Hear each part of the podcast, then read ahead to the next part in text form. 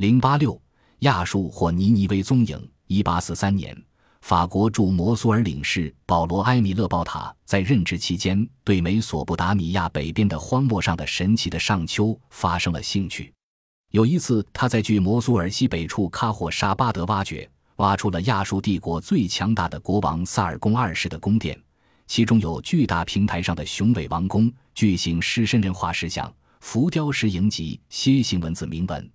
宝塔把这些谷物用筏子向下漂往波斯湾，在那里装船，经过南非好望角附近波浪滔天的水域，运驻法国，举国震惊。宝塔原是一名医生，但他兴趣广泛，学养深厚，热爱植物学和阿拉伯学。青年时还做过环球旅行。法国政府为了获得早期亚述人的珍贵资料，便给予宝塔最慷慨的资助。还派遣了一位技艺高超的画家跟随他从事记录、绘画和雕刻工作。宝塔不负众望，经过三年的挖掘，终于使萨尔贡二世的宫殿露出本来面貌。宝塔的发掘成果大部分藏于巴黎卢浮宫。这些古物的出土，以及后来罗林逊对楔形文字的成功破译，创立了世界上一种最为奇特的学科——亚数学。亚述学起源于19世纪欧洲语言学家对亚述语的试读和研究，它的创立人是罗林逊。亚述王国从大规模的掠征战争中取得了霸权地位，一度把统治权扩展到西部亚洲，从伊朗到地中海，直至埃及首都底比斯都成了他管辖的范围。1933年，作为英国东印度公司少校的罗林逊来到波斯。四年后的一天，他来到隐于大山中的比希斯顿村，这里被波斯人称为众神居住的地方，因为在两千多年前，波斯王大流士为纪念他本人的不世之功，曾下令文官用三种语言在这里的岩壁上刻上浮雕和铭文。罗林逊来到这里，被岩壁上的浮雕和铭文吸引住，他不顾危险攀上岩壁。抄录了那用楔形文字刻写的所有的碑文，从此他开始了对楔形文字的研究，并成功的破译了岩壁上的美索不达米亚铭文。后来他还成功的破译了苏美尔文。一八四三年，罗林逊任英国驻巴格达领事，对库云吉克挖掘的泥板上的文字进行破译，进一步丰富了楔形文字的研究资料。一八五七年。罗林逊的研究成果得到权威机构的正式认可，他也被称为亚数学之父。亚数学的创立丰富了人们对美索不达米亚文明的认识。亚述人是居住在两河流域北部，今伊拉克的摩苏尔地区的一支闪族人。亚述人建立起来的亚述王国，在公元前九世纪到公元前六世纪成为两河领域的军事强国。由于亚述处于特殊的被异族包围的地理环境，经常受到敌对民族进攻的威胁，加之国土资源又非常有限，使亚述人养成了好战的习性。亚述纳希尔帕二世（前八八三前八百五十九年）曾攻占叙利亚，扩张领土到卡尔赫米什附近，兵临腓尼基海岸。其后继者萨尔马纳萨尔三世（前八五九前八百二四年）在位三十五年。发动了三十二次的远征，两河流域北部和叙利亚地区的许多小国大都被征服。公元前八世纪下半期，扩张的规模远远超过了以往，终于形成庞大的军事帝国。公元前七百四十四年，亚述王进军东北，征服了乌拉尔图的同盟者米底各部落。次年，又西征乌拉尔图的北叙利亚各同盟国，获胜。公元前七百四十二年。亚述军再次西征叙利亚，围攻阿尔帕德城，历时三年，终于取胜。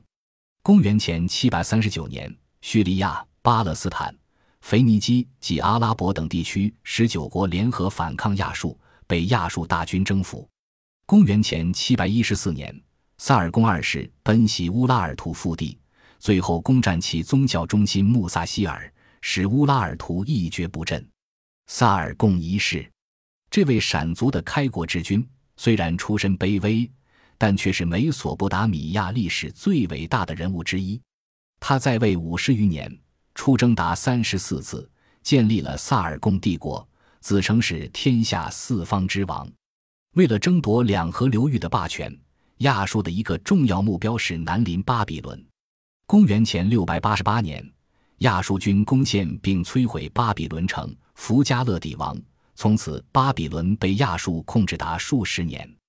埃兰古国位于今伊朗西南部的胡齐斯坦。从公元前七世纪，它成为一个军事强国。为了争夺巴比伦这一战略要地，亚述与埃兰战事迭起。公元前六百五十二年起，亚述王率军苦战三年，终于击败了巴比伦和埃兰等军队。公元前六百四十八年，巴比伦城被攻陷，巴比伦王自焚而死。公元前六四二前六百三十九年，亚述对埃兰发起强大攻势。最后攻入苏萨，埃兰沦为亚述属地。公元前七世纪后期，亚述帝国的经济力量已被多年的战争消耗殆尽，其军事威力也已成强弩之末。公元前六百一十四年，米底人的军队乘亚述军队在外作战内部空虚之机，攻陷千年古都亚述城。公元前六百一十二年，加勒底和米底联军又攻陷帝国首都尼尼微。失血，亚述王自焚于宫中，亚述王国寿终正寝。亚述王国本身存在的时间不长，但是他们创造了高度发达的文明，为世界文化留下了极为深刻的印记。有人认为，战争和艺术是亚述人贡献给人类的两大作品。事实也是如此。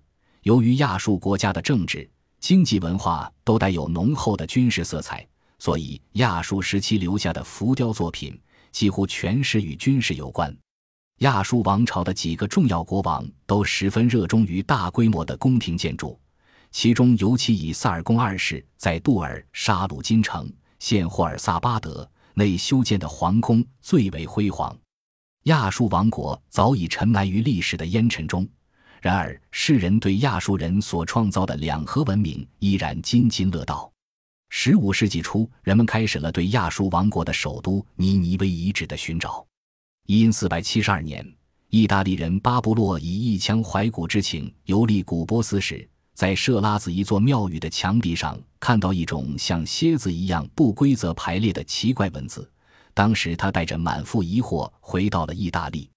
一六一六年，又一个意大利人彼得罗德瓦莱来到设拉子，把印有楔形文字的砖块带回到意大利。这是楔形文字首次登上欧洲大陆，引起轰动。这些文字形状像蝎子，后来被称为楔形文字。楔形文字是苏美尔人的一大发明。苏美尔文由图画文字最终演变成楔形文字，经历了几百年的时间，大约在公元前三千年代中期才告完成。一七五六年，丹麦国王派遣了一个六人科学考察小组去西亚探险。可不幸的是，只有数学家卡尔斯古尼布尔幸存下来。他克服重重困难，设法到了波斯古都波斯波利斯，在今伊朗西部设拉子附近，对那里做了极有价值的考察。他不仅抄录了该地的楔形碑文，还第一次借助于草图，向同时代的人阐述了自己对尼尼微古都遗址的见解。尼尼微是圣经中所说的先知约拿布道的城市。跟圣经一起为人们所传颂多年。圣经中说，耶和华必伸手攻击北方，毁灭亚述，使尼尼微荒芜干旱如旷野。圣经故事中记载，多比亚携妻回尼尼微时这样写道：多比亚协同妻子和天使拉斐尔带着奴仆、牲畜等一起踏上了回家的路。当他们走到尼尼微校外的喀什林城时，拉斐尔对多比亚说。